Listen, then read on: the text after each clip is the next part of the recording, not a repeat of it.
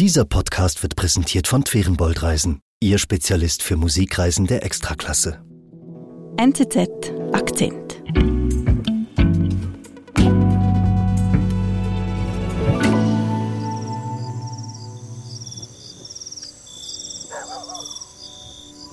Ein Mann liegt auf einer einfachen Pritsche.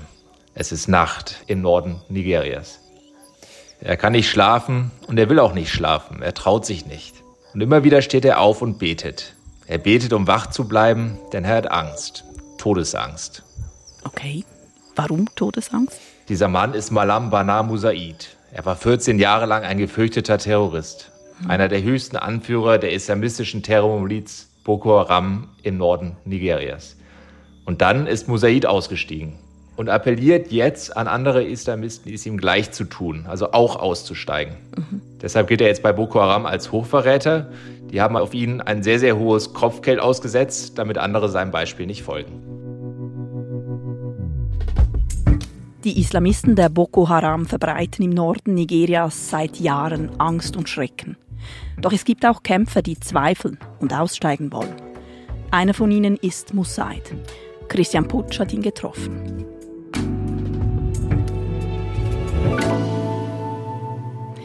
Also Christian, du hast einen ganz hohen Anführer der gefürchteten Terrormiliz in Nigeria getroffen. Wie kam das? Genau, einen der Drahtzieher, das war die Nummer vier in der Hierarchie von Boko Haram. Mhm. Ja, das Treffen, das kam über einen lokalen Journalisten zustande, mit dem ich seit Jahren zusammenarbeite. Der hat seitdem Musaid vor ja, sieben, acht Monaten ausgestiegen ist, hat er Vertrauen aufgebaut und hat dann mir dieses Treffen vermittelt. Und ich habe dann natürlich auch nicht gezögert, bin nach Maiduguri gereist in den Nordosten Nigerias.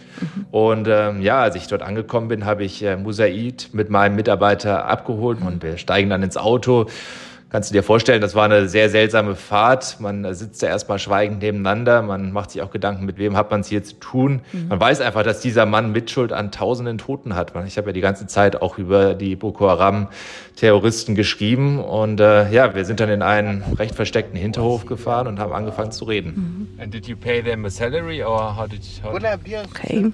Und wie muss ich mir diesen Musaid vorstellen? Ja, man hat ja manchmal so Klischeevorstellungen von Terroristen, so gewehrschwingende, junge, ungepflegte Leute. Und dieser Musaid 52 hatte einen Schadderumhang an, also einen sehr vornehmen Anzug, der dort von Tausenden getragen wird im Norden Nigerias. Mhm. Dann grauer Bart, ganz ruhige Gestik, höflich. Also eigentlich nichts, was darauf hindeuten würde, dass äh, Musaid tausende Menschen auf dem Gewissen hat und äh, einer der höchsten von dieser ja wirklich brutalsten Terrorgruppe Afrikas der letzten Jahre war. Okay, also diese Boko Haram, was wollen die? Kannst du das kurz erklären? Für was stehen die? Ja, Boko Haram ist eigentlich entstanden äh, durch die Initiative von einem lokalen Imam, Yusuf hieß der. Mhm. Und die haben dann ab dem Jahr 2009, wollten die dem Beispiel der Taliban folgen und einen Gottesstaat dort im Nordosten äh, Nigerias aufbauen, haben also 2009 dann auch zu den Waffen gegriffen. Und äh, ja, im Laufe der Jahre bis heute sind 35.000 Menschen gestorben. Zwischenzeitlich haben die ein Gebiet fast von der Größe der Schweiz kontrolliert und äh, schreckliches Leid, was sie über die ganze Nation gebracht haben dort im Nordosten. Mhm. Was erzählt er dir denn? Wie ist er zum Terroristen geworden? ISIS Islamic State.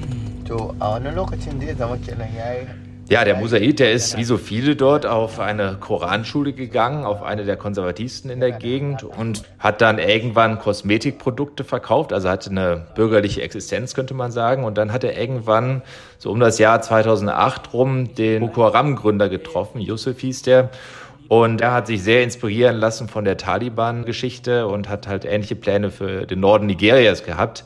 Und äh, Musaid hat sich von Yusuf dann radikalisieren lassen und ist Schritt und Schritt ist er dann wirklich zum Terroristen geworden. Mhm. Ist da etwas vorgefallen? Ist etwas passiert? Ja, Musaid äh, hat sich damals aufgeregt, dass im Norden Nigerias die weltlichen Gesetze überwiegend angewendet wurden von den Gerichten und nicht die Scharia, die galt damals parallel. Und dann mit Mitte 30 äh, ist er dann Boko Haram beigetreten und hat beschlossen, dass das zur Not mit Waffengewalt durchgesetzt werden muss. Also Musaid war eigentlich von Anfang an dabei bei Boko Haram. Ja, Musaid war Terrorist der ersten Stunde im Norden Nigerias. Eigentlich seit die Islamisten 2009 im großen Stil zu den Waffen gegriffen haben, war auch Musaid dabei. Und mhm. ja, er gehört damals zu den Gebildeteren, steigt dann auch schnell in der Hierarchie auf. Und äh, ja, zuletzt war er dann einer der Drahtzieher, die äh, Nummer vier in der Hierarchie. Was ist da genau seine Rolle? Also er hat das dann so ausgedrückt, dass er ja Organisator, Koordinator für die Justiz in diesem Kalifat war. Ne? Also der hat dann die Rechtsprechung koordiniert, hat die Bezahlung der Scharia-Richter koordiniert. Also es gab äh, Todesurteile zum Beispiel bei Tötungsdelikten, aber auch bei Ehebruch. Ja, also mhm. dann äh, wurde der eingegraben bis zum Hals und dann zu Tode gesteinigt. Musaid hat letztendlich oft dann auch eine Rolle gespielt, äh, ob es ein milderes Urteil gab oder halt die Maximalstrafe. Mhm. Also er hat eigentlich über Leben und Tod entschieden. Ja, und auch bei einem Vorfall, den ich noch sehr, sehr präsent habe, die Entführung von knapp 300 Schulmädchen mhm. aus einer Kleinstadt namens Chibok. Das hat damals 2014 große Schlagzeilen gemacht. Eine, eine extreme logistische Herausforderung, muss man fast sagen. 17 äh, Lastwagen hat Musaid damals organisiert. Seine Männer stürmen dann diese Schule, mhm. verfrachten diese knapp 300 Mädchen in diese Lastwagen und äh, versucht dann über diese Entführung Druck auf die Regierung auszuüben, sämtliche westlich orientierte Schulen zu schließen, weil man muss auch äh, bedenken, dass Boko Haram wörtlich übersetzt westliche Bildung ist eine Sünde bedeutet. Mhm. Entsprechend waren halt diese Schulen und die Schüler und die Lehrer eines der, der wichtigsten Anschlagsziele dieser Bewegung. Were you also involved in the Chibok abduction? Also Musaita ist da wirklich ganz eng involviert bei dieser Entführung und hat das organisiert. Genau, bei der strategischen Planung war er ganz, ganz eng involviert. Er hat auch tatsächlich diese Idee, damit Druck auszuüben, mitentwickelt. Und äh, er lebt dann auch mit dem Mädchen monatelang, ist, ist nah dabei. Es gab dann international immer wieder Meldungen, dass es Vergewaltigungen gab, dass auch einige der Mädchen gestorben sind. Musaid hat da nicht allzu viel zu mir darüber gesagt. Er hat dann eher allgemein über die Gräueltaten seiner Männer gesprochen, die zugenommen hätten mit der Zeit. Das hat er eingestanden, zum Beispiel bei den Dorfplünderungen. Und dabei seien ihm dann auch die ersten Zweifel gekommen, so hat er es zumindest dargestellt. Also es war so, dass viele dieser einfachen Kämpfer keine Grundbezahlung bekommen haben, aber dann das Beutetum, was sie in diesen Dörfern quasi sich sichern konnten, behalten durften. Und entsprechend gab es da wahre Gewaltexzesse. Und er hatte dann auch immer wieder das Gefühl, das hat jetzt nichts mehr mit einer islamistischen Bewegung zu tun, sondern einfach nur mit Raubfeldzügen. Mhm. Und äh, entsprechend sind ihm da Zweifel gekommen, ob das noch mit der ursprünglichen Idee von Boko Haram zu vereinbaren ist. Also er bekommt erste Zweifel und was macht er dann? Ja, also erstmal hat natürlich auch zu diesen Zweifeln beigetragen, dass sich die Schlinge immer enger zugezogen hat. Also die nigerianische Armee hat immer mehr Soldaten in diesen Kampf geschickt. Die USA haben die Armee dabei äh, unterstützt. Es gab immer mehr Luftwaffeangriffen. Mhm. Und äh, dann schaut äh, Musaid eines Tages zum Himmel und die Flugzeuge kommen wie an vielen Tagen, haben oft Bomben abgeworfen und dann kommt halt dieser Tag, wo er nach oben schaut und da fallen Flugblätter vom Himmel, ja. Und er nimmt dann eines dieser Flugblätter auf auf und liest, was da geschrieben steht. Mhm, was steht da geschrieben? Ja, da hat die Regierung ähm, quasi dieses Amnestieprogramm beschrieben und versichert halt, dass Leute wie äh, Mosaid, auch ranghöhere Islamisten, dass die straffrei davonkommen, wenn sie sich denn stellen und ihre Waffen abgeben. Wir sind gleich zurück. Erleben Sie mit Ferienboldreisen die schönsten Städte und Konzerthäuser mit Weltklasse-Akustik. Wir bringen Sie bequem an die besten Adressen. In die Elbphilharmonie in Hamburg, in die Scala di Milano oder Semper Oper in Dresden. Denn hier entfalten sich große Kompositionen am eindrücklichsten. Gänsehautmomente inklusive. Twerenboldreisen, Ihr Spezialist für Musikreisen der Extraklasse.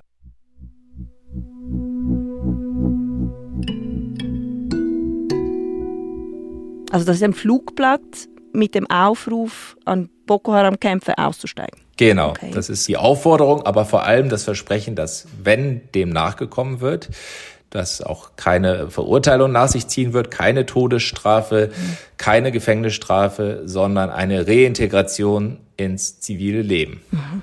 Und da fühlt sich Musaid angesprochen.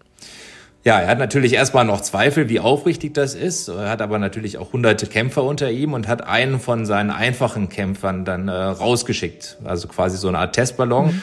Und äh, der sollte dann nach ein paar Tagen berichten, ob er gut behandelt wurde. Okay. Und dann tatsächlich kam dann nach ein paar Tagen der Anruf mhm. und sie sind dann einige Stunden zu Fuß gegangen. Er hat wirklich auf den ersten Schlag gleich hunderte Kämpfer und natürlich seine Familie mitgenommen. Mhm. Und ja, ist dann im, bei der Armee angekommen und die haben ihn äh, in ein Lager gesteckt und dann ging dieses Amnestieprogramm für ihn los. Mhm. Du hast ihn ja da besucht. Was erzählt er dir denn über das Lager? Ja, also das Lager ist vielleicht so groß wie zwei, drei Fußballfelder. Da wohnen dann einige hundert ehemalige Terroristen drin. Und ja, der Alltag ist dann so, dass die äh, Leute mit gemäßigten Imamen sich unterhalten. Da wird versucht, äh, ja, eine gemäßigtere Version des Islams zu vermitteln. Und dann lernen die ehemaligen Terroristen natürlich auch einfach, wie sie vielleicht ihre bürgerliche Existenz wieder aufbauen können. Ne? Also da geht es darum, dass man berufliche Fähigkeiten lernt, wie zum Beispiel einige werden zu Elektrikern, andere werden zu Schreinern, andere lernen auch erstmal lesen und schreiben. Das ist bei einigen auch der Fall. Und so vergehen die Tage und nach einigen Monaten sollen diese ehemaligen Terroristen dann wieder reintegriert werden in die Gemeinschaft. Aber du hast ihn ja außerhalb des Lagers getroffen, das heißt, er kann da rein und raus, wie er will. Genau, also in der Regel können die rein und raus, das ist kein Gefängnis. Mhm. Und dann gibt's natürlich auch Soldaten, die letztendlich die Aussteiger beschützen. Also da geht's nicht darum, die Aussteiger am Verlassen zu, zu hindern, sondern eher daran, dass keiner reinkommt, der ihnen Böses will. Also Warum müssen die beschützt werden? Mosaid ist da das beste Beispiel in den Augen von den aktiven Boko Haram-Terroristen, die noch da im Busch sind gelten Leute wie er natürlich als Verräter. Also mhm. gerade einer wie er, der auch äh, mobilisiert und übers Radio und Social Media an andere Boko Haram-Kämpfer appelliert, ebenfalls auszusteigen. Deshalb wurde auf ihn ein Kopfgeld von den Terroristen ausgesetzt. Mhm. Wenn jemand ein Foto von seinem toten Körper vorlegt bei den Terroristen und dazu das Handy von Musaid, dann äh, bekommt er dafür umgerechnet 12.000 Franken. Und das ist natürlich äh, ein absolutes Vermögen für Nigeria. Mhm. Also das heißt, Musaid hat sich den Zorn von Boko Haram besonders auf sich gezogen, weil er Werbung macht fürs Aussteigen. Ganz genau, ganz genau. Also er hat Angst, dass im Lager noch aktive Terroristen sind, ja, mhm. dass äh, nicht alle wirklich überzeugte Aussteiger sind und dass es vielleicht auch jemanden gibt, der es auf dieses äh, Kopfgeld abgesehen hat. Mhm. Und ja, davor hat er besonders Sorge. Und kann deswegen nicht schlafen in der Nacht, wie du anfangs erzählt hast. Genau. Oder will nicht schlafen. Er will nicht schlafen, er hält sich wach mit Gebeten, hat einfach Angst, die Augen zuzumachen. Mhm. Er legt sich meistens erst mit dem Sonnenaufgang hin für einige Stunden, schläft vielleicht vier, fünf Stunden am Tag und versucht sich so irgendwie in Sicherheit zu wiegen. Mhm. Was hat Angst vor dem Zorn der Boko Haram? Was ist mit dem Zorn der Bevölkerung? Also der Opfer fürchtet sich da gar nicht, wenn er das Lager verlässt. Ja, also er spielt das so ein bisschen herunter. Übrigens auch andere Terroristen, mit denen ich gesprochen habe. Aber natürlich gibt es genau diese Wut der Bevölkerung auch. Also es gab schon Fälle von äh, Terroristen, die sollten reintegriert werden und die sind dann äh, davongejagt worden. Mhm. Und dahinter steckt natürlich auch so ein bisschen die Frustration, dass Terroristen wie er auch eine monatliche Entschädigung zum Beispiel bekommen, umgerechnet 20 Franken und für jede Waffe, die sie abgegeben haben, nochmal irgendwie 250 Franken obendrauf, mhm. während die Opfer überhaupt nicht entschädigt wurden. Und natürlich habe ich auch mit Leuten gesprochen, die überhaupt keine Lust haben, plötzlich einen Ex-Terroristen als Nachbarn zu haben mhm. oder wenn plötzlich ein Ex-Terrorist neben dir die Felder bestellt. Das gibt's natürlich auch dort zuhauf. Mhm. Und was sagt denn Musaid? Kann man ihm trauen? Kann die Bevölkerung ihm denn trauen, wenn er rauskommt? Ja, er sagt natürlich, äh, er riskiert ja sein Leben für die Bevölkerung. Ne? Also er selber hat ja auch Hunderte, vielleicht sogar Tausende zum Ausstieg bewogen und das ist äh, tatsächlich in gewisser Hinsicht so, weil er natürlich äh, sich auch zur Zielscheibe gemacht hat der, der Islamisten. Mhm. Und wie glaubhaft seine Reue dann ist, ist die andere Frage. Aber er setzt zumindest auf die Karte zu sagen, ich riskiere mein Leben für diesen Ausstieg und das sollte die Leute überzeugen.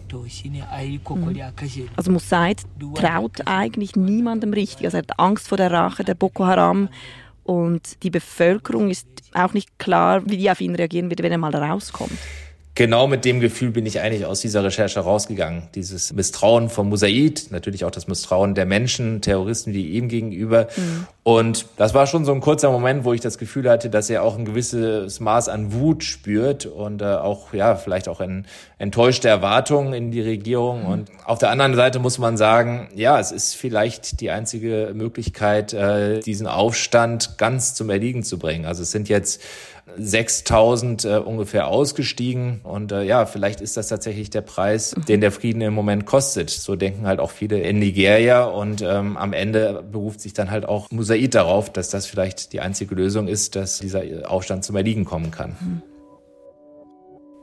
Und Christian, spürst du bei Musaid denn auch irgendeine Form von Reue? Teilweise schon, wenn es um diese Gräueltaten in den Dörfern geht. Er sagt, es sind klar die falschen Mittel gewesen. Mhm. Ich bin nicht hundertprozentig davon überzeugt, dass er die Idee, dass die Scharia in einer ausgeprägten Form Basis der Gesellschaft sein sollte, dass er davon abgerückt ist. Keineswegs. Ich glaube, er denkt weiterhin, dass der Staat auf diesen Gesetzen basieren sollte. Und klar, das äh, lässt einen auch nachdenklich zurück. Mhm. Ich äh, habe hab dann im Flugzeug gesessen und war in Gedanken eigentlich nicht so sehr bei Mosaid, sondern bei den vielen Opfern, die ich auch getroffen habe, die mhm. tatsächlich auch Verwandte verloren haben oder auch äh, Leute, die in der Bürgerwehr waren und die Toten zurück zu den Familien bringen mussten und einfach einfach diese unglaubliche Forderung, dass diese Menschen es akzeptieren sollen, dass Terroristen neben ihnen einziehen können. Das hat tatsächlich meine Vorstellungskraft überschritten und wie das funktionieren soll, äh, das weiß ich auch nach dieser Woche in äh, Maiduguri ehrlich gesagt nicht.